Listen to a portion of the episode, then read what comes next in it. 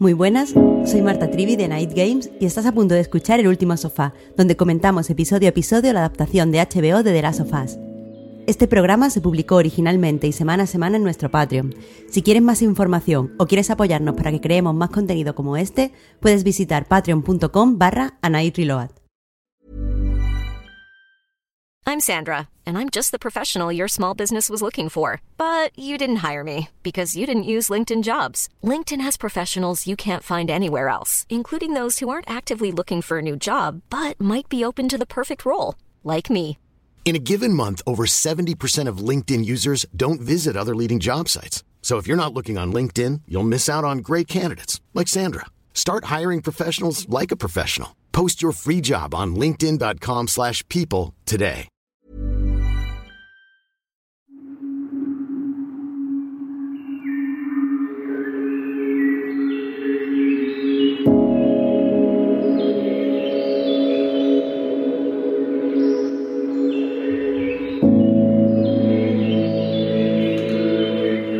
Muy buenas, bienvenidas y bienvenidos a El Último Sofá, el podcast de A Night Games en el que comentamos episodio a episodio la adaptación para HBO de The Last of Us. Soy Marta Trivi y hoy estoy aquí comentando el episodio 5 con Juan Sala. Hola Juan. Hola Marta, ¿qué tal? Muy buenas. Eh, estoy con ganas de comentar este episodio porque me gusta mucho el número 5 y porque me ha gustado el episodio. Me adelanto a tus preguntas. ¿Tú qué tal? ¿Cómo estás? Muy bien, te voy a decir que eh, no solo me ha gustado Resistir y Sobrevivir, que es como se llama este quinto episodio, sino que además me ha ayudado a como revisionar un poco el, episodio anterior, porque quieras que no, funcionan un poco como, como díptico. ¿No te da esa sensación? 100%, 100%. Eh, lo comentaba con, con Oscar, que hoy no nos ha podido acompañar, que creo que este episodio, como ya esperábamos, ¿no? Al comentarlo en la semana anterior, eh, hace que el anterior me guste un poquito más, como que es algo más redondo, si pienso en los dos como conjunto, aunque este me ha gustado un poco más por unos temas que no comentaremos, pero en general contento, la verdad. Creo que es el episodio igual que he vivido más como persona que ya había jugado de Last of Us, pero como, lo digo como algo bueno, no como algo malo.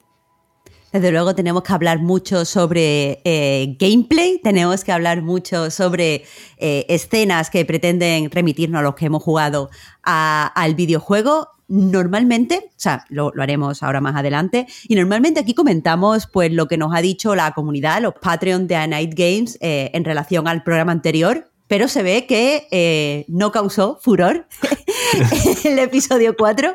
No tenemos demasiados comentarios o nada así que, destacar. Así que nos metemos directamente en harina, creo yo. Sí, sí, yo me fijé eh, en Discord, que la gente de Patreon de Anite, imagino que tienen acceso y saben que hay un Discord de, de Anite Games. Hay un, canal destinado ¿no? a hablar de The Last of Us y vi que no había ningún comentario. Cuando suele haber varios, ¿no? ah, pues qué interesante. Era como un erial de repente, ¿no? Entonces, bueno, imagino que eh, es señal de, de, igual los pocos puntos a comentar o los pocos puntos a comentar, aparte de lo que ya dijimos que tuvo el episodio 4, ¿no? Entonces, bueno, sí, igual es momento de irnos directamente a por el 5. Claro, yo espero que sea del propio episodio y no de que aquí no hiciéramos nuestros deberes eh, pues de cara a, la grabación. Si te digo mm. que, eh, como me lo tomo todo así como un reto, aquí he traído muchos más puntos y mucha más documentación para que hablar, Juan. A tope, a tope, así me gusta. Pues vamos a empezar como, como siempre. Ya me has adelantado que te ha gustado un poco, eh, o sea, que te ha gustado bastante el episodio, ya me has adelantado eso. cuéntame, así más, más en general, ¿qué te ha parecido? Pues en general me ha gustado porque creo que lo que esperaba se ha cumplido. A veces eso me, puede no gustar, pero en este caso ya lo dijiste tú, ¿no? Que era igual buena idea tener un, inicio de estos clásicos, ¿no? Eh, adelantándonos un poco, o atrasándonos el tiempo en este caso, ¿no? Yendo a un punto anterior en el tiempo y tener a Henry y a Sam como protagonistas al principio me parecía bien, pues para poder empatizar con ellos, conocer su historia y demás. Los cambios que ha habido, que ahora podemos profundizar en ellos, ¿no? Respecto a, Henry y Sam, eh, sobre todo a Sam, me parecen adecuados. Eh, por lo que he escuchado en entrevistas, tiene mucho sentido y, creo que aporta incluso un toque interesante a esta parte. Y hemos tenido también todo lo que echamos en falta, ¿no? En el episodio anterior decíamos que no había infectados prácticamente, ¿qué pasaba aquí? Hemos tenido infectados, hemos tenido, yo creo que unos matices en Joel y en Ellie que no es que echaban en falta, pero que he agradecido, ¿no? Al relacionarse con otra gente también, está muy bien.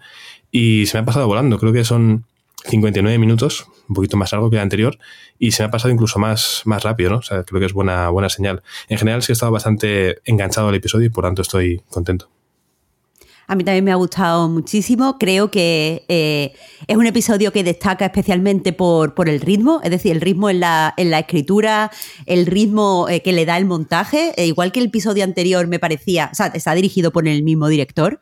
Y al episodio anterior le veía este defecto de que eh, creía que el director, bueno, lo mantengo, vaya, es algo que pienso de verdad. Creo que el director no, no hizo un buen trabajo en el episodio anterior enseñándonos el movimiento de los personajes. Aquí creo que está bastante mejor. Eh, estaba todo más limitado, eso lo tenía a su favor, pero aún así es un episodio donde hay escenas eh, pues más sentimentales y tranquilas que están muy bien.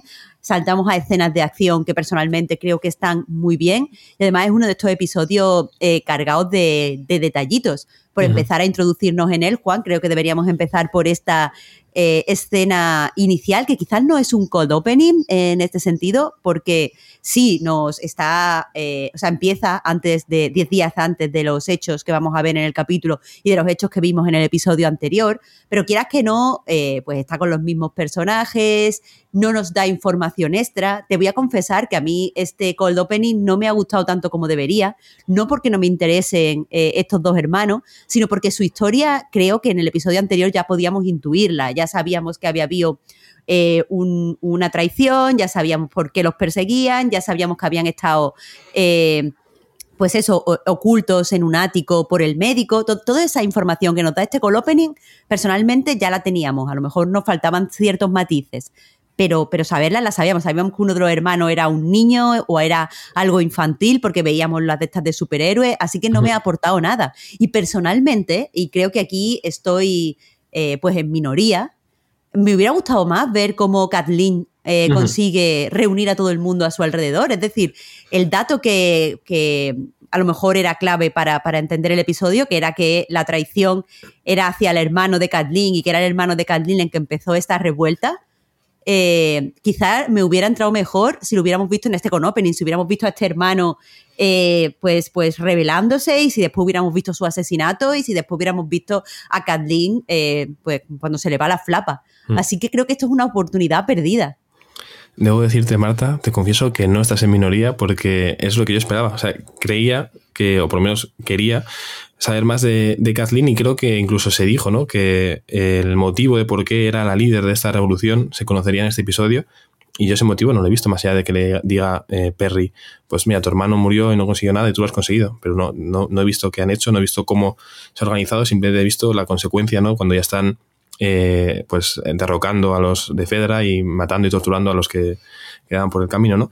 Y creo que hubiera estado muy bien eh, profundizar un poco más en el personaje, encima con una actriz que, lo hace muy bien. Yo creo que era el, punto ideal para tener ese espacio, tener otro enfoque, otro tipo de, historia, y que es cierto que lo de Henry Sam se podía un poco intuir, ¿no? Si hay cosas que me han gustado de, de esta parte previa con Henry Sam, creo que el momento en el que cruzan miradas más o menos, ¿no? Con, con Joel está muy bien, porque además hay como un plano lo he visto ahora esta mañana haciendo un poco un revisionado rápido por si veía algún detallito. Hay un plano de, Henry detrás del cristal y justo se ve como un, el reflejo eh, pues una, una, tienda con un letrero naranja, ¿no? Que hace como la vez de, de banda de superhéroe, igual que la que dibuja Sam, pero encima de Henry, ¿no? Como diciendo, es el momento de, de ser un superhéroe y de ser valiente, que el propio actor de, de, Sam, el, el, hermano pequeño, comentaba que fue una idea suya porque en su, perdió a su padre y fue un poco la forma de, de, superarlo, ¿no? Como de ser valiente. Entonces creo que era un punto bonito, un plano bonito y una forma interesante de demostrar cómo Henry tiene que salir ¿no? al exterior y,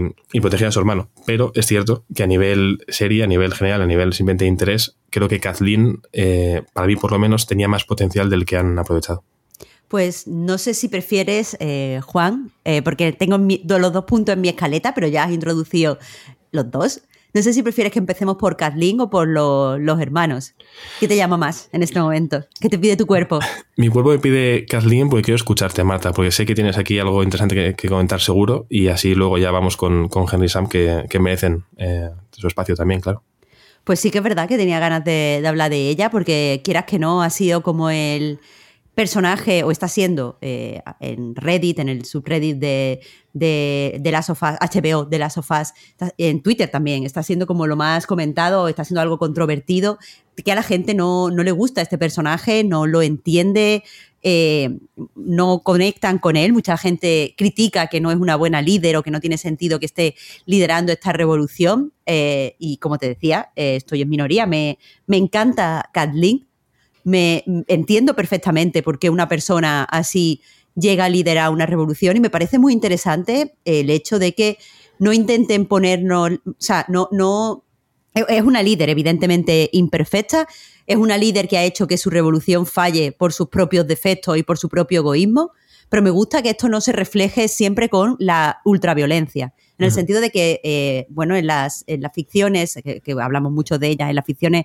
apocalípticas es normal que aparezcan eh, pues grupos eh, que se enfrentan a, a, los protagonistas.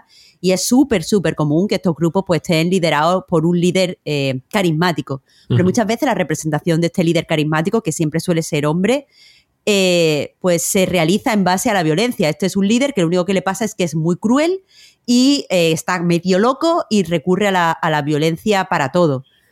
Pero en realidad yo no creo que la gente que, o sea, no creo y creo que me, respalda un poco la historia, que la gente que, que, lidere grupos, especialmente grupos que se unen alrededor de una idea muy potente, tengan necesariamente que ser personas muy fuertes o muy valientes. Todo lo contrario, creo que tienen que ser personas que sepan utilizar a los demás y que sean relativamente carismáticas, ya sea por sí mismas o porque el sistema de propaganda a su alrededor los hace carismáticos. Eh, no quiero ir eh, a un ejemplo como muy extremo, pero pensemos, por ejemplo, porque la serie quiere que, quería que pensáramos en este líder la semana pasada, pensemos en Trump. Trump no es fuerte ni es un tío cuadrado que va pegando palizas y mata a un tío con una pistola y no sé qué. Es una persona eh, que mucha gente encuentra graciosa, o, ingeniosa y que la prensa se ha preocupado, la prensa que, está a su favor, se ha preocupado de hacerla carismática e intrigante.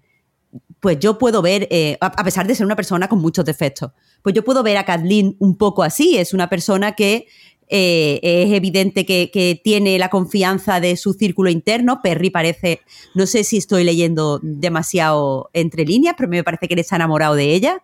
Mm. Eh, y que tienen una relación muy, muy personal. De ahí la conversación de, me la ha dicho tu madre, o sea, conoce a su madre, conoce a su familia, son cercanos en muchos sentidos. Y eh, pues, pues eso, ella, ella está utilizando la confianza que la gente eh, tiene en ella para sus propios intereses. Es decir, está usando un grupo que tenía un fin político para una venganza personal. Por lo tanto, no es una buena líder, pero sí es una, figura que yo entiendo como líder, que yo entiendo que la gente la obedezca.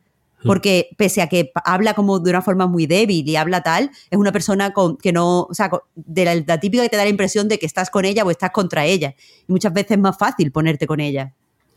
Pues fíjate que aunque en tus búsquedas por Reddit te encuentres en minoría, Marta, aquí creo que estoy contigo también. Em, me parece interesante, por lo menos, que haya personajes que no sean perfectos, vaya, si no sería todo muy aburrido, ¿no? Eh, creo que está bien que haya imperfección y, creo que está justificado que, esta, que Kathleen sea la líder de esta revolución y que falle y tiene, me parece que tiene todo el sentido del mundo, ¿no? Otra cosa es que no nos guste y que estemos acostumbrados a otro tipo de, de personajes, según ibas comentando, ¿no? Eh, lo más habitual de un líder carismático y que utilice la violencia, pues pensaba, pues, relativamente sencillo, ¿no? Irse a The Walking Dead al hablar de ese tipo de series. Y decías, realmente es cierto, todos los líderes que ha tenido ese grupo, desde Rick Grimes hasta los que han llegado después, son relativamente carismáticos y sobre todo muy violentos, ¿no? Y cuando luego han sido mujeres quienes han liderado el grupo, ha sido también convirtiéndose en un personaje mucho más violento de lo que eran antes, ¿no? Y en, en otro tipo de ficciones, ¿no? Eh, no es que sea de zombies, pero pensaba en yo qué sé, Naruto, siguen más lejos, ¿no? Todos los líderes son siempre el más fuerte de cada villa. No hay un líder que sea el más sabio y más inteligente y luego igual pues tienes a un protector muy fuerte. No, no, el, líder tiene que ser el más fuerte, ¿no? Pues creo que está bien que, una persona que no sea la más fuerte, pero igual la idónea para eh, mandar, sea quien, quien encabece este tipo de movimientos, ¿no? Entiendo que el líder carismático era el hermano de Kathleen, por lo que comenta Henry, y... Y bueno, pues ya no está, o sea que él no podía ser. Y lo que dices de Perry, sí, yo también puedo leer que Perry eh, no es simplemente una mano derecha y ya está, sino que puede sentir algo más hacia Kathleen, ¿no? Por toda esa escena en el cuarto de cuando eran pequeños y demás, eh, Kathleen y su hermano. Pero vamos, es que estoy muy de acuerdo con todo lo que has dicho. Creo que es un personaje interesante y que está bien llevado. Que hubiéramos agradecido tener más metraje con, con, ella y conocer un poquito más, sin duda. Pero creo que se puede entender por qué es así el personaje y además lo que es es muy humano. Y creo que es bueno también tener personajes más humanos y no sean tan eh, perfectos y que tomen cada decisión correcta, sino que bueno, pues accionen de forma más visceral, que es un poco también lo que, lo que demanda la situación en medio de una revuelta con le ha matado a tu hermano y tienes un poco todo eh, patas arriba. A mí el personaje, no sé si, si conoces la serie, Juan, pero a mí el personaje de Kathleen me recuerda a eh, Diana Taverner de Slow Horses, que es una serie... Pues no es, una serie perfecta ni mucho menos, pero a mí me, está gustando muchísimo. Estoy ahora con la segunda temporada y me, río muchísimo. Pero eh, bueno, pues es el personaje de Christine Scott Thomas y básicamente eso, es una mujer que es la, la segunda al mando del Servicio de Inteligencia británico y consigue tener a mucha gente al mando, no, o sea, a mucha gente subordinada, no porque sea eso la más fuerte, sino porque es la que conoce más triquiñuelas y la que no da un paso sin cubrirse a las espaldas y la que se asegura que tiene, eh, pues eso, eh, a todo el mundo como, como, a su alrededor por diferentes motivos más relacionados con la inteligencia. Entonces, eh, sí, veo, veo ahí que hay un nexo con, con Kathleen.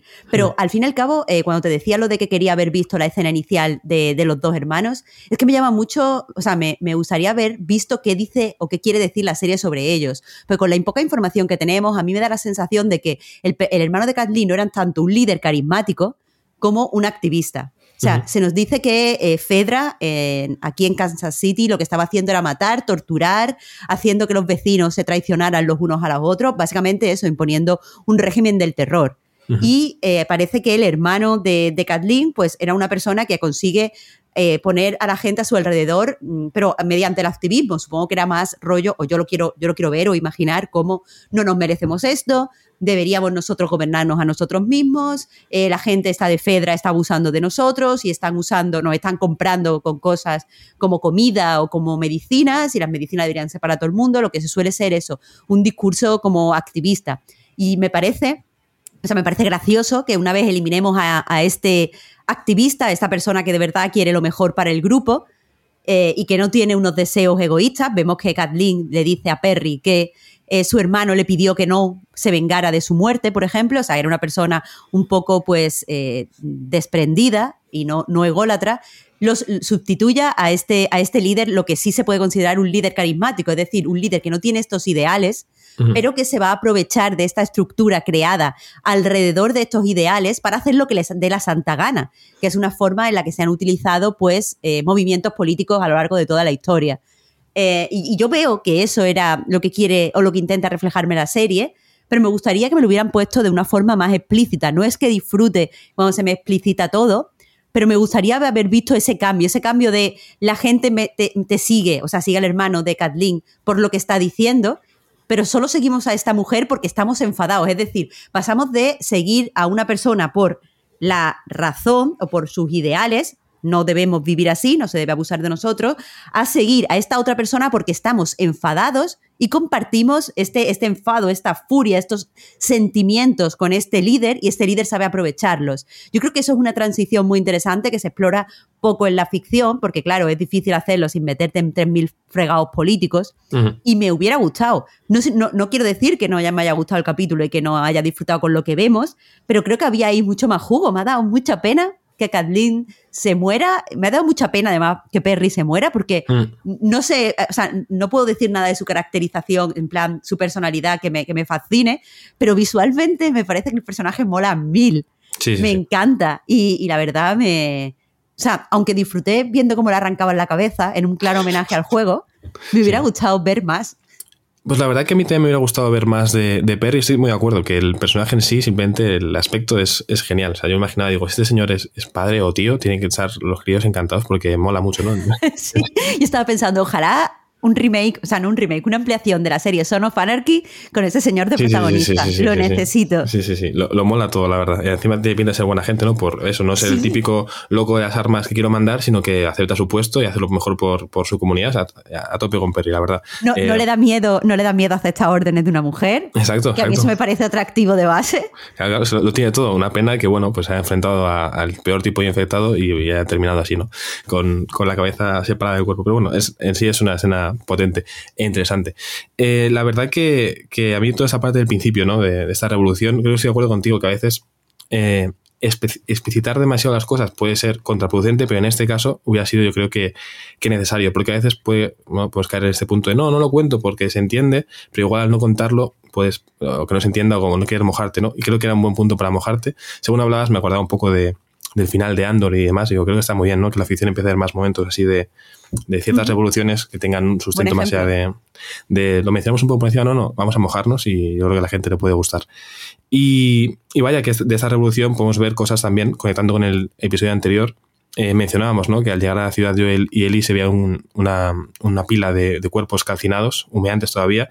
Eh, ahora vemos ¿no? todo lo que pasó. Pues entiendo que esos cuerpos podían ser los, los informantes que, que, no tuvieron juicio, ¿no? O sea, después de que hicieran toda la revolución, los que estaban eh, ayudando, los colaboradores con, con Fedra, que, que, no tuvieron juicio, seguramente eran ese, ese, esa pila de cuerpos, ¿no? Creo que en general eso a mí por lo menos me ayudó mucho a conectar los dos episodios y estar muy metido desde el principio, ¿no? También ayuda que se emitiera antes el episodio, porque lo teníamos muy reciente, yo por lo menos estaba como todavía, eh, no había pasado suficiente tiempo como para que me olvidara de, de este episodio, del, del cuarto, uh -huh. quiero decir.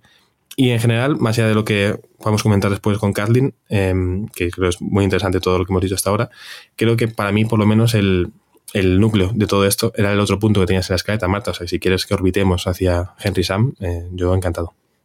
Perfecto. Dime, dime tus hot takes. Eh, hot takes. Eh, me esperaba Henry más alto. Es lo primero que pensé. Que eso me has la tontería, ¿no? Pero dije, dije que chiquito. Eh, igual es que Pedro Pascal es enorme y no lo sabía yo, pero me pareció de repente y dije, bueno, igual es muy alto Pedro Pascal. No, no, no conozco tanto a Pedro Pascal como, como otra gente, entonces, bueno, puede ser. Pero yo diría que es de estatura normal, según sus propias palabras. Bueno. Justo he visto una entrevista donde lo dice. Eso quiere decir que mide 1,85 más o menos. No lo sé. No, no. Él dice que con zapatos mide six foot. Uf, es que el sistema no sé métrico este es. estadounidense no, no, puedo con él, la verdad. Eh, ya, ya, no, no, sé. Él dice que es normal, yo creo todo lo que diga Pedro Pascal. Eh, por supuesto, por supuesto. Es que yo también suelo, yo, yo, suelo decir también que tengo una estatura normal y la gente se enfada conmigo, entonces bueno. Juan, tú no tienes una estatura normal. Bueno, es Juan, eh, cuestionable, debatible. Relaja, relaja. Eh, relajo, relajo. Yo creo que sí, que, que, Pedro Pascal es alto, más o menos, y entonces me sorprendió lo de Henry. No, pero en general me gustó mucho porque lo, lo principal, lo, lo, o sea, el, elefante de la habitación aquí, el gran cambio que hay, es que, que Sam eh, utilice el ASL, ¿no? El, sistema de, signos, el lenguaje de signos eh, americano, ¿no? Que, que no, no, era así en el juego. No tenemos aquí a Oscar para comentarnos eh, qué pasa en esta parte del juego, pero de eso sí me acordaba que en el juego no era así. Y he visto una entrevista breve de estos contenidos que publica HBO después de, emitir el episodio, en el que Neil Druckmann comentaba que fue idea de, del otro creador de la serie, ¿no? De, de Craig eh, Massin, se llama, el. El, otro creador, que se ocurrió esto y realmente con la idea de conseguir más escenas con silencio, ¿no? Que ya había como mucho diálogo y que podía ser interesante, aparte creo que está muy bien en cuanto a representación, evidentemente. Y un detalle curioso, eh, por eh, algo más meta, seguramente, es que viendo este tipo de, entrevistas vi que el, el actor de Sam estaba junto a creo que se llama CJ Jones, me parece que es el director, el encargado de, de coordinar, eh, en este caso, todas las escenas que incluyen el ASL. Y este actor, aparte de ser el director de, del ASL, eh, salía en Baby Driver, era el, el como el padre de, del protagonista, ¿no? Eh, que hacía de abuelito, que estaba en silla de ruedas. Entonces me ha parecido precioso porque, claro, me ha conectado con que juegas 100%. Digo, ¿es acaso esto un guiño eh, al mejor podcast de cine y serie? Esto es fabuloso. Bueno, ahora podemos decir el segundo mejor podcast de cine y series después del último sofá. Es verdad, es verdad. Pero sobre, volviendo a, a, Sam y a Henry, empiezo también con, con Henry. A mí eh, lo que me ha llamado la atención de, del personaje no es tanto la, altura, ahora tengo ganas de volverlo a ver al lado de Pedro Pascal para, para ver lo que me dices, eh, sino cómo la, la, serie ha querido ahondar en eh, lo dependiente, o sea, lo que me ha gustado es básicamente que la serie no se asusta de poner a este personaje como un personaje que se ha equivocado, que ha hecho algo egoísta.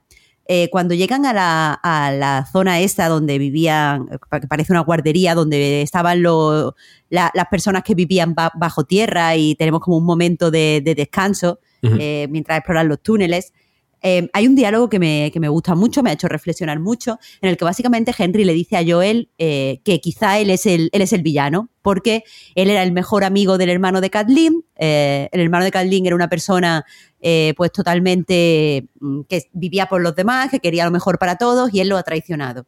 Y le pregunta a Joel, yo soy el malo y, y, no espera que yo le, le, conteste y él asume, sí, lo que yo he hecho es algo malo, he hecho mm. algo egoísta, yo soy el malo pero eh, volvería a hacerlo por, por mi hermano. Me gusta este matiz que, introduce, porque muchas veces cuando hablamos, mm, por ejemplo, del final del juego y sobre la decisión que toma Joel, yo soy la primera que lo eh, encuadro en este binarismo de es bueno o es malo.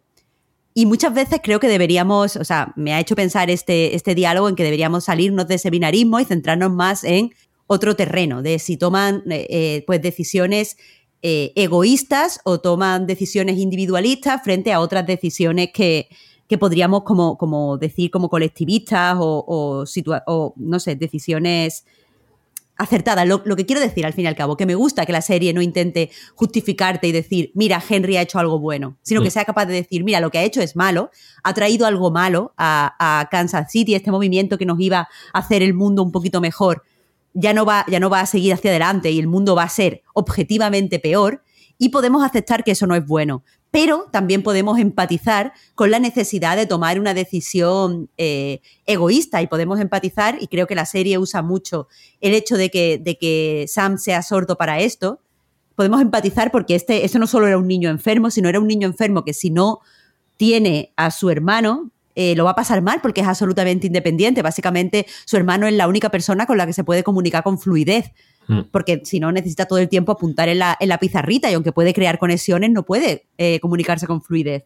Así que quieras que no, me ha gustado eso. Me ha, gustado un personaje que se acepta a sí mismo como el villano y que aún así eh, es capaz de explicarse de forma que yo pueda empatizar con él. Me ha parecido una escritura fantástica la de, la de Henry. Sí, totalmente de acuerdo. Creo que en este tipo de cosas se ve lo, bien que le sienta esta adaptación eh, que haya ciertos cambios ¿no? respecto al material original. Si no me equivoco en el juego, Henry y Sam estaban de paso, igual que, que Joel y Ellie, y simplemente pues tenían que enfrentarse a esa facción de malos que estaban en medio. Aquí creo que tiene mucho más interés que, que haya un vínculo entre ellos, que Henry tenga que tomar este tipo de decisiones. Ahora veo, después de escucharte, una relación, eh, cierto paralelismo entre Kathleen y, Henry, ¿no? En cuanto a tomar decisiones individuales en vez de pensar en el, en el colectivo, que no lo he visto hasta que te he escuchado ahora. El otro día justo te escuchaba hablar de, eso, ¿no? Cómo es más fácil o cómo nos es más fácil, ¿no? En este sistema capitalista en general, el hacer esfuerzos y sacrificios individuales y no tanto pensar en el colectivo. Y es como que realmente nos, nos cuesta el, el, sacrificar cosas si es por el bien común en vez de cuando es algo individual como que es más sencillo, ¿no? Y creo que está bien que en la serie eh, presenten personajes así de, de, grises, por así decirlo, ¿no? Que sí que son eh, malos, lo que dice él, soy el, malo, he hecho cosas del, del, tipo malo, pero cosas que podemos entender. Al final una decisión muy humana, ¿no? Y creo que está bien que haya personajes que, sean eso, más que un personaje que sale de un guion y que dice las frases que tiene el guion, que veamos, ¿no? Una persona detrás de ese personaje. O sea, por esa parte, mejor. Es un... En sí creo que este Henry, este Henry por lo menos es más creíble y más mm, igual memorable en el sentido que me voy a acordar más de él que el del videojuego. Desde el videojuego me acuerdo por lo que pasa al final, pero de este Henry me puedo acordar más porque sí que he visto más a esa persona, ¿no? Y, lo que siente hacia su hermano y una dependencia mayor que tiene su hermano no es tanto eso, es mi hermano pequeño, le protejo, sino es que encima sin mí está eh, totalmente desprotegido. Eh, comentabas de la pizarra y me ha hecho gracia porque aquí me he dado cuenta de la, de la diferencia de edad con la gente. Hay mucha gente en internet que no sabía por qué funcionaba esa pizarra, porque no han tenido típica pizarra de niños pequeñitos de que funcionan así. Y que entiendo que es brecha generacional, vaya, que es ah, ya vendo smartphones para que quieres una pizarra así, ¿no? Pero había mucha gente en internet que no entendía, eh, o sea, no sabía qué objeto era ese, ¿no? Esa pizarra mágica. Pero vamos, muy contento con eso que has dicho ahora, Marta. O sea, no, no lo había pensado y creo que, que aporta mucho al personaje. Además, esa conversación en el este asentamiento que había ¿no? Eh, bajo tierra y con, con, la zona para los niños y demás, que en el juego también se, puede ver. Eh, creo que es un momento muy chulo entre Joel y Henry. Además, el momento que Joel está viendo a, a Ellie y a Sam jugar al fútbol, ¿no? Y de repente se mira eh, la muñeca, ¿no? Mirando el reloj se puede entender, ¿no? Hay, eh, que puede acordarse seguramente de, de, Sara, creo que es un, punto interesante. Además, ya, ahí Joel ya está como mucho más confiando en Henry, disculpándose yo incluso. Eh, yo creo que, que, aporta ciertas capitas al personaje que, que está muy bien. Incluso en ese momento podemos ver un, un guiño al juego muy chulo. El, dibujo que hay como de los protectores, ¿no? De, esa gente, los, los héroes. Eh, si no me equivoco, es uno a uno el que se puede encontrar en el juego, ¿no? O sea que es una escena bastante interesante. Sí, abre varios frentes. Eh, me quito mm, rápidamente el visual. Bueno, no rápidamente, le dedica su espacio, pero creo que voy a empezar por ahí, quería decir. Eh, es toda esa secuencia, me parece que está hecha muy, muy, muy para. O sea, muy, está rodada de forma que recoja el, lenguaje de videojuegos, de cierta forma. Quiero decir, eh, hemos hablado eh, muchas veces a lo largo de este podcast, hay un proceso de traducción desde el juego a lo que vemos en televisión y es necesario porque son dos medios diferentes. Y yo me quejaba precisamente, no sé si en el episodio 3 o en el episodio 4, de que no se recoge de ninguna forma el lenguaje de videojuegos y a mí me gustaría porque una de las cosas que, que aspiro a ver como analista cultural es cómo no solo el lenguaje de cine permea en el videojuego, sino como el lenguaje de videojuegos permea de una forma natural, es decir, eh, de una forma que no es un chiste, que no se hace para removernos, pues permea en eh, las series y las películas. Y aquí eh, no podía quitarme la sensación, con, el dibujo precisamente, sí, de que lo que se estaba intentando pues, pues eh, remitirnos. Será a los típicos papeles que te encuentras cuando exploras una, estancia, pero también en la forma en la que se corta el diálogo entre, entre Henry y Joel. También me recordó mucho eso, porque si te fijas, están hablando y está rodado todo como una conversación eh, pues, de cine o de series, plano contra plano, plano general, o sea, no, plano medio de los dos, plano contra plano, plano medio de los dos, y de repente se queda la cámara en Joel, hay un pequeño paneo y dice Joel, continuemos y me parecía todo el tiempo que le iba a salir arriba el pulsa X para levantarte, ¿sabes? El paneíto ese me volvió loca. Es totalmente de videojuegos eh, y me gustó mucho eh, encontrármelo. Pero ahora, eh, volviendo, volviendo al juego, decías, Juan, que los dos personajes estos en el juego pues están un poco como, como de paso. Eh, estoy, de acuerdo contigo en esa lectura, es muy triste lo que les pasa, pero al fin y al cabo en el juego son dos personajes que tienen una función específica, no, están escritos para ser como personas eh, en sí mismas o personajes profundos, sino que tienen la función de servir de espejo para Ellie y Joel, porque hasta ese momento en el juego solo hemos visto a Ellie y a Joel reflejándose en sí mismos, es decir, a Ellie intentando entender a Joel, Joel cerrándose pero a la vez intentándose entender a Ellie y los dos personajes crecen, eh, o sea, avanzan el uno frente al otro. Y de repente tenemos aquí a estos dos personajes que, donde también hay una figura como protectora y paterna, y también hay otra figura que en realidad es una persona muy joven que eh, está viviendo una situación de mucha violencia. Entonces, eh, de repente, Ellie y Joel no se separan, o sea, siguen estando unidos, siguen esa relación entre ellos muy importante, pero durante este capítulo avanzan o tienen unos arcos en los que se están reflejando en la otra persona. Por ejemplo, Ellie, cuando está con, Sam, es más niña. Se permite hacer cosas más de niña, como fliparse con un cómic, jugar al fútbol, eh, tener todo, todo, este tipo de, cosas que no puede eh, pues hacer en su día a día. Nos recuerdan que Ellie en realidad es muy joven. Por otro lado, tenemos a Joel viéndose todo el tiempo en Henry como un protector que hace cosas horribles por la persona a la que tiene que proteger, con la que Joel evidentemente está empatizando, o sea, esa idea la está interiorizando, sabemos que esto va a afectar de cara al final. Eh, y, eso, vemos que, eh, pues que Joel eh, está entendiendo a, Henry, se está viendo él también como un protector frente a él y está absorbiendo esos, esos razonamientos del personaje. Entonces, está guay como aquí en la serie han mantenido la función que tienen estos dos personajes en el juego, pero no se han olvidado de añadirles humanidad e individualidad. O sea, hmm. ya sea por eso, el hecho de que Sam es muy dependiente, el hecho de que Henry está dispuesto a todo por protegerlo, el hecho de que eh, son personas que en el momento dado mm, pues no, no tienen, o sea, no, no, puede estar el uno sin el otro, eso es muy importante de cara al final, es decir, el hecho de que eh, Henry sea capaz de matar a Sam y acto seguido lo único que puede hacer es dispararse a sí mismo, porque ya no tiene motivos para seguir adelante, eso es algo que eh, evidentemente sabemos que va a cambiar a Joel, en el sentido de que él no hace nada cuando, cuando muere Sara, lo pasa mal, evidentemente, pero quieras que no, aunque sea un hombre dañado, sigue adelante, no, no se suicida, por ejemplo. Hmm.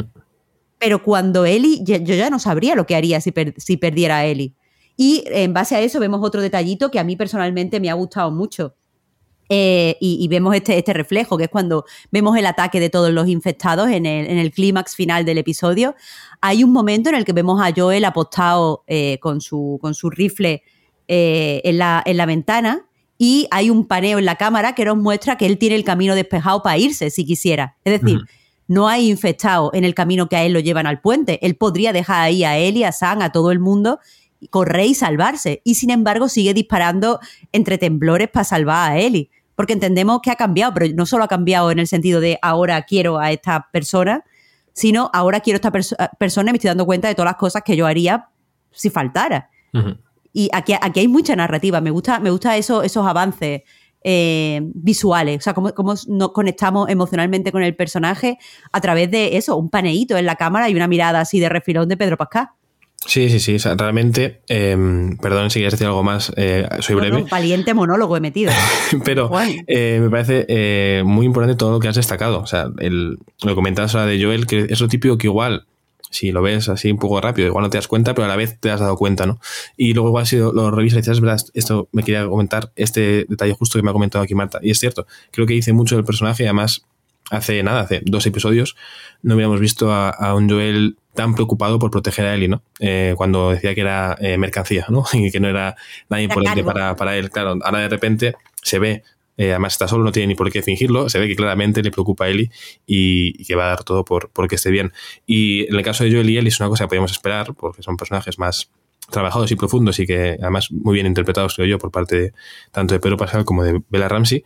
Pero la parte. Bella Ramsey, ¿eh? Fabulosa, fantástica. Eh, y, además, los diferentes, eh, diferentes capas que tiene, ¿no? Las diferentes caras que puedes ver, lo que decías de la Ellie más infantil con Sam eh, y luego pues siendo más adulto, todas las partes que tiene en general, me parece que lo está haciendo de lujo, la verdad. O sea, una edición de, de cast fantástica. Eh, pero lo que decías de Henry, por ejemplo, que es eso que te decía antes de que me resultaba más memorable. Simplemente el hecho de tener a un señor que te dice que no ha matado a nadie, ¿no? Más allá de la traición a este líder de la, de la revolución. Y luego, cómo reacciona, ¿no? Al que cuando su primera baja es justo su, hermano. O sea, yo noté, ¿no? Como si su mundo de repente había desaparecido, ¿no? Se había roto todo, porque, claro, es un impacto em, tremendísimo. Y creo que está muy bien precisamente no hablar de que cada medio nos aporte lo que nos puede aportar que en una serie eh, pues utilicen ese tipo de recursos que tienen, ¿no? Aparte de hacer guiños a videojuego y demás, de contarnos pues tanto de un personaje, pues simplemente con eso, ¿no? Con una mirada de Joel hacia la, escapatoria, hacia la vía libre, decir, no, no, yo me quedo aquí y sigo peleando en esta tremenda eh, escena de acción que tuvimos al final, un poco como lo que igual la gente más demandaba, pero yo creo que, que entraba bien.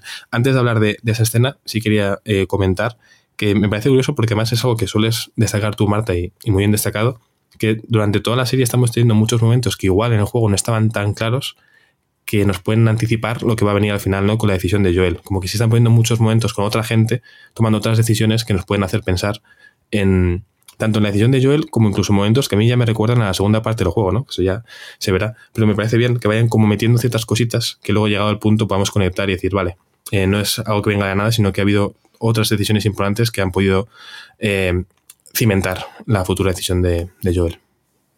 En este sentido, eh, Juan, una de mis, bueno, mi escena favorita del episodio, a nivel emocional, no a nivel visual, a nivel visual, ahora hablamos del clímax, estupendísimo, pero eh, a, nivel, a nivel emocional, mi, escena favorita es esa de, de él y, Sam en el cuarto de, Sam, bueno, en el cuartito donde van a dormir los dos juntos, no, es su cuarto, es una casa random, donde Sam le enseña que, que, le han mordido. Y la reacción de Ellie que por cierto, es una cosa que, adoro, lo que decías de las muchas caras de, de Bella Ramsey, me gusta mucho cómo es capaz, eh, es una actriz que, recordemos es, muy, muy joven, es, mayor de edad, pero muy, muy joven, tiene 19 años. Me gusta cómo, cómo es una actriz capaz de hacer de niña, eh, cuando está con Sam, por ejemplo, de adolescente toca pelotas, cuando está con, con Joel y lo necesita, y de, joven adulta, cuando, cuando las escenas son como muy, muy serias. Eh, me gusta cómo consigue transmutar las diferentes, entre las diferentes energías eh, Bella Ramsey y me recuerda, cosa que, es graciosa, a, a, Elliot Pate en Hard Candy, donde es un... Eh, él hace de, una muchacha, el personaje femenino, por eso uso para el personaje femenino, hace de, una muchacha que es muy, muy misteriosa, no sabes exactamente si es una adolescente como ella afirma, no sabes si es eh, una mujer adulta que está haciendo una venganza, es un personaje terrorífico y al final hay una escena donde Elios Pay eh, está simplemente mirando al horizonte y tiene una, cara eh, que no, no puedes leer, es totalmente críptica y, da mucho miedo. Y, y Bella Ramsey, que recordemos que Eli al principio pues había un... En el videojuego había como cierta polémica, pero se parece demasiado a Elios Pay. Eh, Bella Ramsey tiene esa misma capacidad de, generar diferentes energías que tiene, que tiene Pay, de verdad, lo, adoro a, los dos, increíbles actores. Eh, pero bueno, a lo que iba, eh, en esta escena vemos a una Bella Ramsey como súper niña, que lo que una, una Ellie muy, muy infantil, que cuando ve esta mordedura de repente dice, bueno, te voy a curar con mi sangre, porque yo lo que soy es una heroína. Y me, me rompe totalmente eso, porque creo que una de las cosas que está reescribiendo la, serie es eh, la, idea de que no hay cura, no se puede hacer una vacuna, esto es imposible. En el juego no lo sabemos, en el juego, eh, como no tenemos estos cold opening que hemos tenido en los dos primeros episodios, podemos creernos o no creernos que es posible eh, salvar a la humanidad con, con la sangre de Ellie. Pero en la serie nos han dicho que no. O sea, mm. tienes al tío que sale en el primer, en el talk show del primer episodio diciendo esto no se puede hacer, como esto pase, no hay curación. Tenemos a esta mujer, a esta doctora en el segundo episodio, eh, donde nos dice que, no se puede hacer nada, que lo único que podemos usar son bombas. Eh, entonces sabemos que un poco eh, Eli desea esto, Eli quiere esto y ella quiere muy fuerte salvar a la gente y ser pues eso, como, como los héroes de sus cómics. Pero probablemente eso sea una ilusión de niña y una ilusión de gente que a lo mejor no sabe, o sea, las la luciérnagas Marlene le han metido esta idea porque probablemente no sepan de ciencia, pero ella se lo cree. Y esto es muy, muy importante, no solo porque tiene esta escena tan bonita de yo te voy a curar con mi, con mi sangre, ya verás que todo va a estar bien, sino también porque la decisión final, el, clímax final del primer juego y el que será el clímax final de la serie, se basa en que Ellie ha tomado una decisión que quizás sea equivocada, pero es la decisión de Eli. Y Joel va a pasar por encima de esa decisión. Y sabemos que Joel tiene razón, pero ¿qué derecho tiene? Le están poniendo todo esto una serie de matices que te juro, Juan, que me vuelven loca. Es que precisamente por esto que comentas, Marta, eh, yo cada semana estoy como más a tope con la serie. O sea, puedo entender que hay gente que no le guste, hay gente que le aburre, evidentemente, ¿no? Eh, para gustos los colores. Por supuesto. Pero creo que precisamente lo bueno que tiene en general cualquier producto audiovisual es que si te sientas a hablar de, ese producto, eh, vas a encontrar una serie de lecturas que lo van a hacer más interesante. Eh, hablaba antes de que juegas, lo bueno de escuchar que juegas o escuchar el último sofá, creo yo, es que seguramente encuentres más matices y enfoques que hagan que ese mismo capítulo que ya has visto te resulte incluso más interesante. Y creo que esta serie, por este tipo de cambios que está introduciendo, eh, va en ese camino. Claramente, cuando suceda el, momento final, que todos imaginamos que será como termine la temporada, pues sería lo más lógico, eh, va a ser una decisión y un momento con muchísimo más peso por todo lo que hemos visto simplemente en la serie. Da igual el resto de productos que haya. Eh, con lo que hay en la serie hay eh, una carga tremendísima y lo que queda por llegar, ¿no? lo estoy imaginando mientras lo contabas y va a ser tan, tan duro como interesante de ver, ¿no? Por encima de esa interpretación que seguramente va a ser magnífica por parte por parte de ambos. Entonces, muy contento con ese cambio. Creo que en el juego, además, que tenía sentido, ¿no? simplemente Sam enseñaba un poquito a cámara, ¿no? La, la, mordedura, como que el jugador podía decir, uy, mm, problemas, eh, le han mordido, se va a liar, pero los, o sea, Eli no, no lo sabía, si no me equivoco, mm. en el juego. Aquí creo que han hecho una escena mm, muy interesante y eh, muy bonita, con una Eli además eso, en un papel lógico en este caso, ¿no? Como muy de hermana mayor, todo va a estar bien, me quedaré despierto contigo, no te preocupes. y, de heroína, porque te has metido todo este paralelismo con los cómics, los dos adoran a los superhéroes y de repente Eli puede ser una superhéroe. Exacto, además, de hecho, el, aparte que comentan, ¿no? Que yo tengo el 7, el 8 y el 3, o sea, yo tengo estos dos. El, el, nombre del, episodio, lo de eh, Endure and Survive, lo que era, es como un lema del cómic en sí, o sea, al final va todo por, por ahí, ¿no? encima como que es lo, que aprende a decir Eli también con el ASL, luego ya aprende a decir no, gracias y promesa y demás, pero aprende a decir eh, endure and survive. Y es genial para Eli, ¿no? Como ese momento y una pena final como, como termina todo, ¿no? Normal que luego al, al, enterrar eh, los cuerpos esté eh, devastada por todo esto. Y creo que también es un, añadido interesante, ¿no? En el juego cuando termina, cuando está el disparo de, de Henry, el segundo disparo, eh, fundido a negro y pasamos al otoño. Aquí tenemos un momento de, pues enterramos los cuerpos, la pizarra diciendo lo siento. Es un mm. libro mucho más potente y sobre todo para este viaje que van a hacer esta versión de Joel y esta versión de Ellie que a mí por lo menos me está convenciendo bastante. Claro, es que al fin y al cabo el corte brujo del juego eh, transmite la sensación de pasan cosas horribles y tenemos que seguir avanzando. Y por eso ese corte brusco de y se ha avanzado. No, no, podemos quedarnos aquí atados en el pasado. Pero creo que la serie no está tan segura de ese mensaje. Eh, hemos hablado varias veces ya en el programa de cómo eh, el género de, supervivencia es generalmente pesimista con respecto a la humanidad. Y creo que el, primer juego eh, es muy pesimista con respecto a la humanidad. Pero el segundo juego apunta matices, porque el segundo juego ya no es, bueno, si todo estas estructuras caen, estamos perdidos, la gente es mala. El segundo juego apunta más a la violencia, eh, genera una espiral que hace que no podamos, o sea, que nos hace casi no humanos. Pero la humanidad es buena y tener hijos es bueno y el amor es bueno y eh, tener un buen momento con tu padre en un museo es algo bonito y bueno. Pero eh, está la violencia y tendríamos que deshacernos de la violencia. Creo que esta serie está atando mejor los temas de cara a lo que será la segunda temporada y de cara a adaptar el segundo juego. Porque ya te digo, aquí no es tan fácil como pon, damos un, un, fundido, damos un, un, corte brusco y seguimos avanzando porque sí, porque esto es lo que hay. ¿Qué dura en la vida en, la, en el apocalipsis? Aquí ya te han dicho que eh, se puede vivir bien con si, si basas tu vida en el amor, y no hemos tenido eso en el tercer episodio. Aquí vemos que no se puede eh, seguir si basas tu vida en la venganza y en la violencia. Es decir, no, no se puede Mm, por un lado, hace mal que seas egoísta como, como Henry, pero también hace mal que te olvides de, todo el mundo para centrarte en tu venganza personal como hace Kathleen. Y lo que tenemos que hacer es eso, enterrar los cuerpos y llorar y, y pedir lo siento, o sea, decir lo siento. Tenemos que hacer esta serie de cosas porque ya no es importante simplemente avanzar, que es lo que ha hecho Joel toda su vida, sino que lo importante es eh, pues tener motivos para vivir. La carta esta que dejaba eh, ahí no era Frank, era... Bill, donde decía, donde le decía precisamente a Joel eso, merece la pena tener miedo, merece la pena eh, tal, ábrete a, vivir y disfruta de las cosas buenas de la vida. Entonces es eso, la serie está reescribiendo ese mensaje y entiendo Juan, a mí me pasa igual que a ti, que conectemos mejor con eso. También entiendo, por otro lado, la gente que conecte mejor con todo esto es una mierda y el apocalipsis no hay esperanza en la gente. Pero, yo entiendo tu, conexión, entiendo, a, mí me pasa igual. Me, gusta eh, ese, esa cara de, Joel después de enterrar a los dos hermanos y pensar, esto podíamos ser nosotros dos. Sí, sí. Fíjate, según contabas todo esto, Marta, eh, no sé hasta qué punto está permitido hacer spoilers de la segunda parte de las sofas en, este último sofá. Vale, pues pequeño aviso, eh, adelantad un minuto si no queréis escuchar spoilers, pero eh, ha habido dos momentos en este final de episodio que me han hecho pensar en el final de, de Las Tofas Partidos. Eh, lo comento rápido, por, estar dentro del minuto de spoiler. Al final, Ellie, digamos que termina sola por una serie de cosas. Tampoco voy a decirlo por si acaso la gente no, no quiere eh, estropearse el final. Eh, aquí, aparte de ver ¿no? a Kathleen cegada por la venganza, que incluso con todo el mundo desapareciendo ante, sus ojos, sigue pensando antes en, acabar con Henry en vez de eh, enfrentarse a los infectados, que es realmente la amenaza que puede acabar con su vida. ¿no? Eh, esa, ceguera por la venganza es una cosa que vemos en, varios personajes, de hecho, en The Last of Us Parte 2.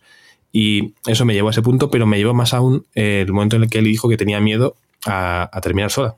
Y dije, claro, si tu mayor miedo es estar sola, lo lógico es que no tomes decisiones que te lleven a estar sola, pero claro, la lógica eh, desaparece cuando estás en, una situación complicada y sobre todo cuando te pasa como a Kathleen. Lo lógico es eh, mirar a los infectados y dispararles a ellos, no darles la espalda y perseguir a Henry. Pues eh, hay personajes que llegado a cierto punto, pues cegados por la venganza precisamente, se olvidan de la lógica y por desgracia igual terminan cumpliendo su mayor miedo.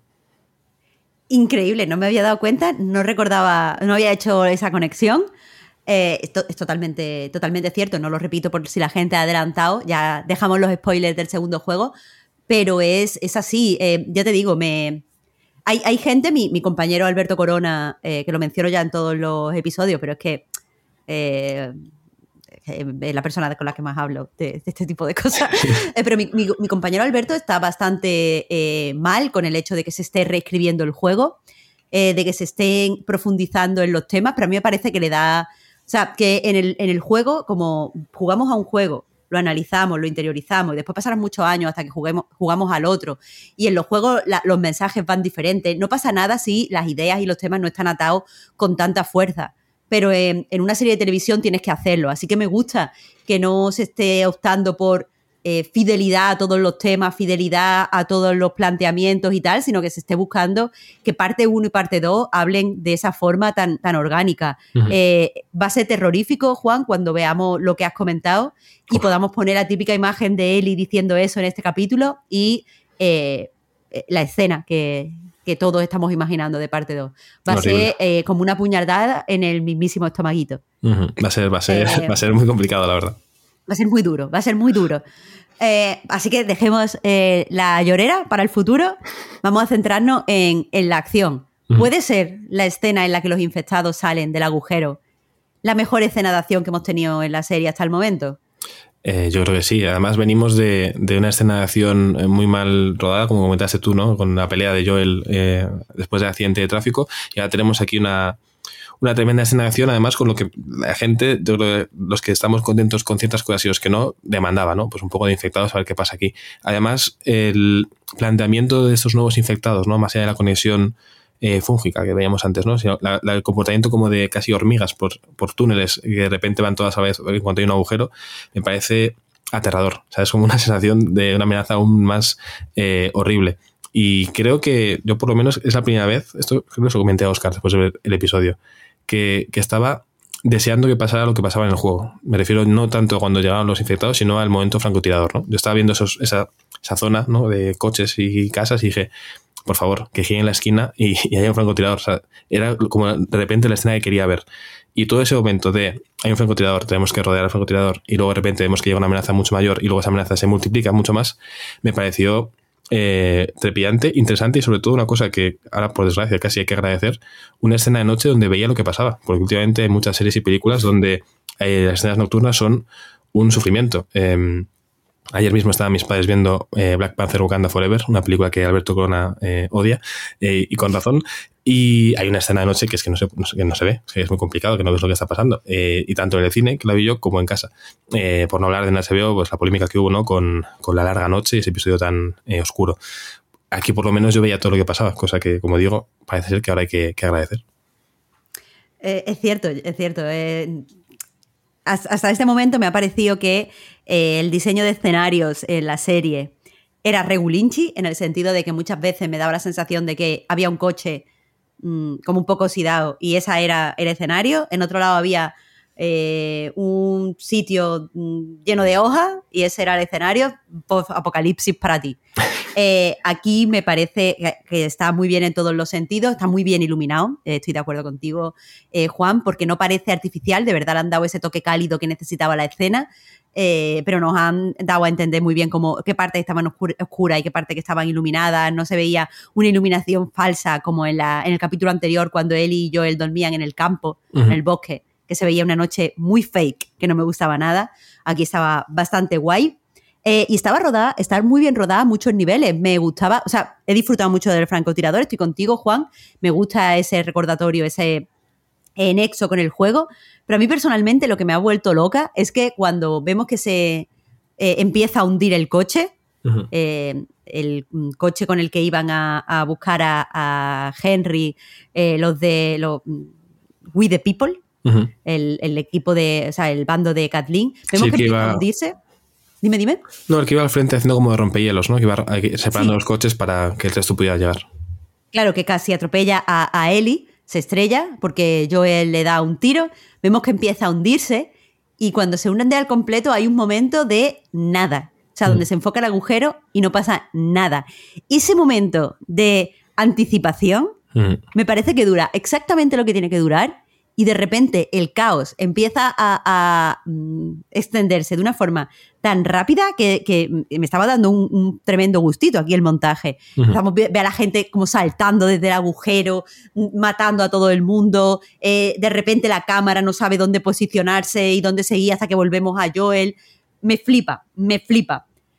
Y creo que ya que estamos en esta escena nos tenemos que parar en dos infectados. La niña gimnasta de los cojones y el Bloader, que, arranca cabezas. La niña, tío. ¿Qué, era eso? que se mete Eli en un coche y está la niña ahí haciendo todo el revoltijo. ¡Qué terrorífico! ¡Qué miedo, tío! Es que no hay nada más terrorífico, te voy a decir eso, que los, bueno, las criaturas eh, que son medio contorsionistas. Yo de repente cuando veo que entra y hace así como la medio voltereta, digo, bueno, ya está. O sea, no, voy a apagar la tele, pero, pero me dan ganas. Y digo, por favor, Eli, o sea, sal de ahí. Eh, no hay nada más terrorífico que esto. Creo que es una idea muy interesante, tanto por el momento del coche de Eli, como por lo que hace al final, ¿no? encima ágil, salta, o sea, es un, infectado estelar, vaya, se ha ganado en poco tiempo, yo creo estar entre los destacados. El otro, ¿no? El, el, el como más esperado, se ha visto en, en trailers y demás. Creo que es una mm, adaptación a la televisión buenísima de este infectado, o sea, es intimidante, se ve horriblemente asqueroso, eh, se nota la fuerza. Arranca cabezas. Arranca cabezas, por cómo pisa simplemente, ¿no? Es como de madre mía, o sea, el terror era eh, pues una imagen infernal y pesadilla. Entonces creo que han conseguido las dos cosas, ¿no? Como tener dos infectados que brillan con luz propia, que está muy bien, y encima el, miedo de, la horda, ¿no? Del grupo, de simplemente ver cómo paramos esto, ¿no? Incluso con un, una milicia de decenas de señores con metralletas eh, no podemos hacer nada porque son, son voraces y no van a parar, ¿no? En general, quitando un pequeño momento que no entendí muy bien, de una cámara lenta que, me dejó un poco como raro cuando está Perry mirando bien el otro, el, grandullón, quitando eso, eh, está, pues justo lo que dices tú, metidísimo en la escena. Ese breve momento, ¿no? Que igual fue un segundo, pero se sintió como un minuto de tensión de un agujero que va a pasar. A partir de ahí, em, creo que está todo muy bien llevado. Además, tiene la suerte que pueden jugar con el punto de vista de Joel, ¿no? El tener un francotirador para ir protegiendo a quien puede, que tiene sentido. Joel es un señor eh, bastante versado en, el uso de las armas y claramente pues va a proteger a Eli, ¿no? Pero encima a los juegos también, ¿no? Con el Eli viendo si se arrastra como le ha enseñado Joel para entrar en el coche por el agujero como en el episodio anterior, eh, Eli viendo dónde están Harry y Sam para ayudarles. Creo que hay como, como muchos juegos eh, durante la escena que hacen que sea muy, muy rica porque aparte del caos se ve como pequeños momentos de acción que tienen sentido. Entonces en general creo que, les ha salido bastante bien. ¿no? Puede haber sido horriblemente catastrófico y creo que les ha salido una escena bastante, bastante digna. Sí, sí, a nivel fílmico, eh, o sea, comentaba eso, este director me parece que no sabe muy bien enseñarnos cómo se distribuyen los espacios y a nivel fílmico aquí utiliza un truco muy guay que es cuando ha movido demasiado la cámara, vuelve al punto de vista de Joel para que todos sepamos dónde está todo el mundo.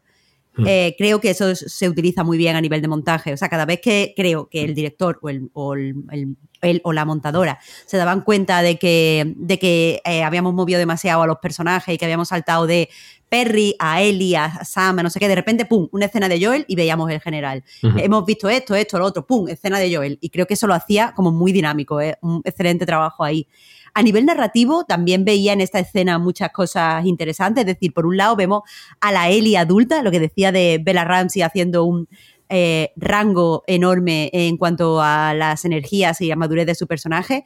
Aquí vemos a una Ellie muy adulta que no solo confía en que eh, Joel la está mirando, o sea, es consciente, es suficientemente maduro para entender, vale, no voy a entrar en pánico porque este tío eh, está disparando a la gente, entonces pues tengo cierto margen para moverme, sino que no lo utiliza, se esconde ella y, reza porque tal, sino que enseguida vemos cómo le importa a la gente y vemos cómo intenta salvar a Sam y Henry, meterlos debajo de un coche, hacerlos que avancen, eso está, está muy guay. Me hablaba, eh, o sea, igual que ver a, Joel quitándose el sudor y casi temblando por salvar a él y con esa miradita al escape, me, hablaba mucho de, Joel.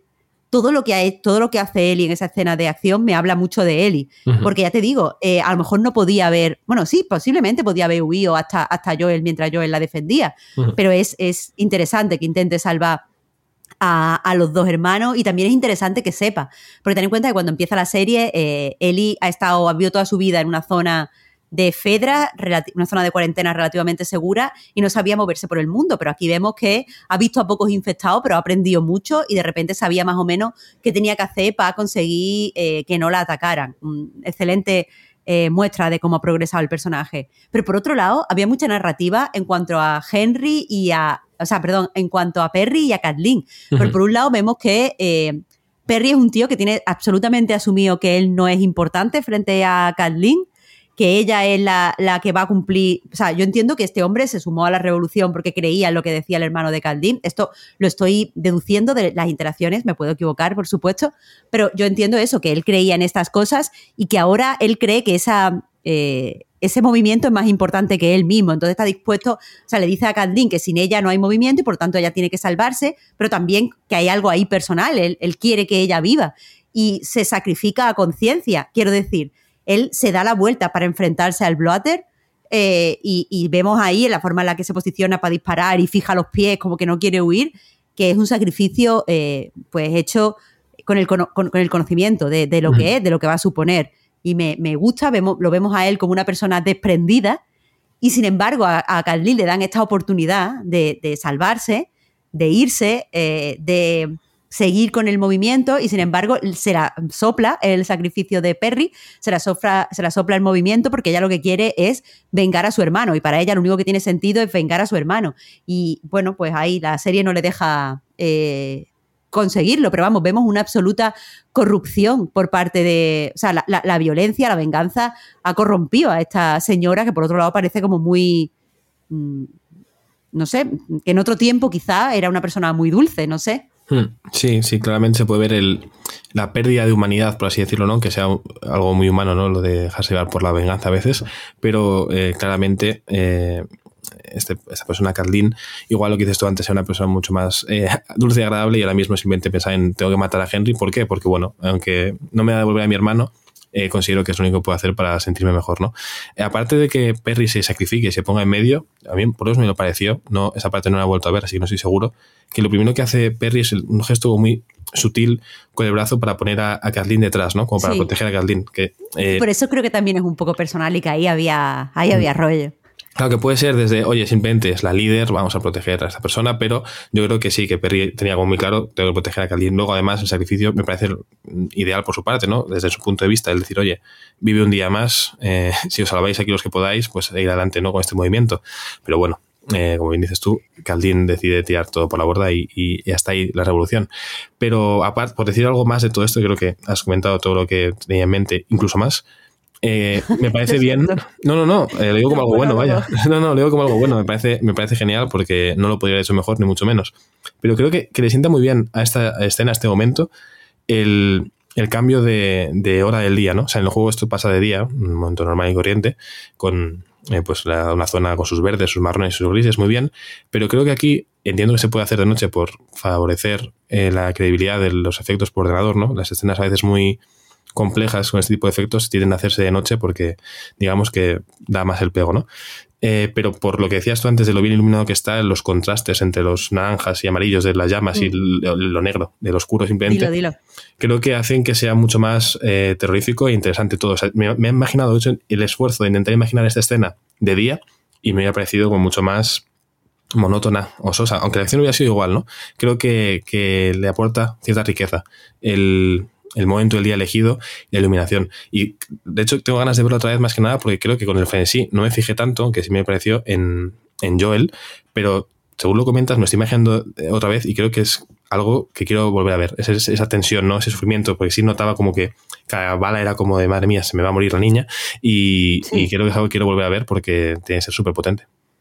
Sí, sí, yo estaba, estaba disfrutando la escena a un nivel eso visual y a un nivel técnico, pero a mí lo que me estaba haciendo eh, latir mi corazoncito era la cara de Joel diciendo no, no puedo fallar, no puedo fallar, eh, como falle, mm, mm. me muero.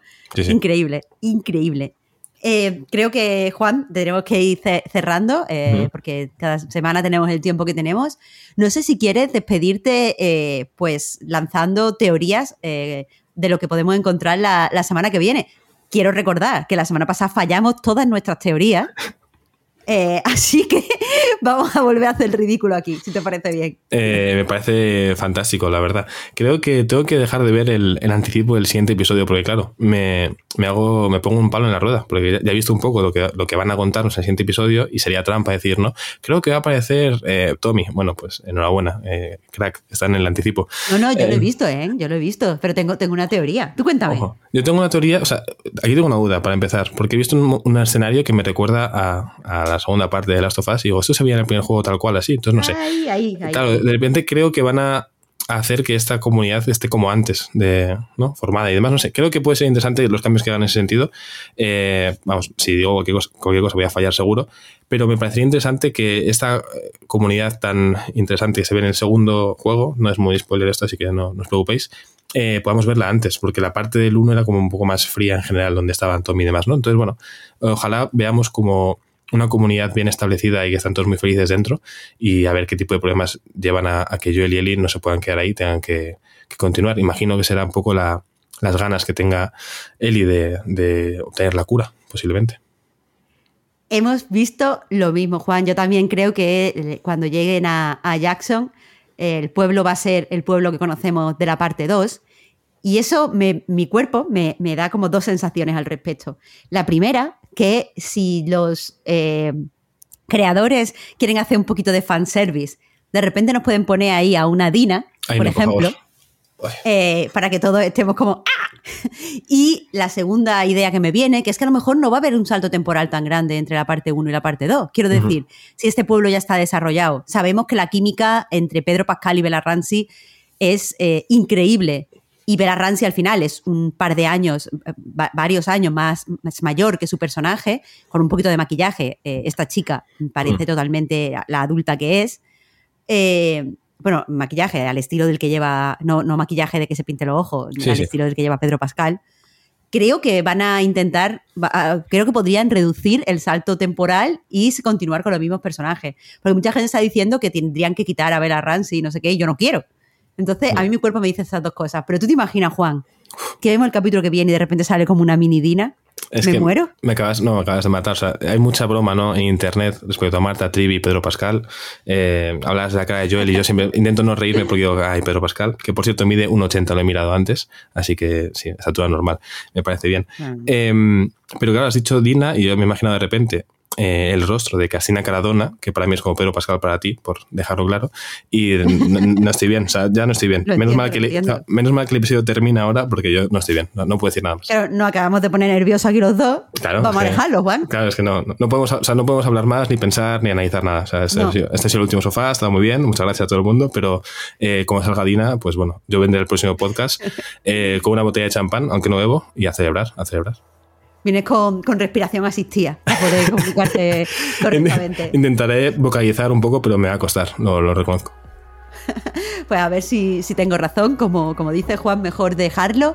Simplemente recordar a la gente que este programa, El Último Sofá, podemos hacerlo gracias a, sus aportaciones en Patreon y eh, pues por eso mismo le damos, estamos increíblemente agradecidos. Así que, que nada, muchas gracias Juan. Gracias a ti Marta, siempre es un placer y nos escuchamos la semana que viene. Hasta la próxima. Hasta luego.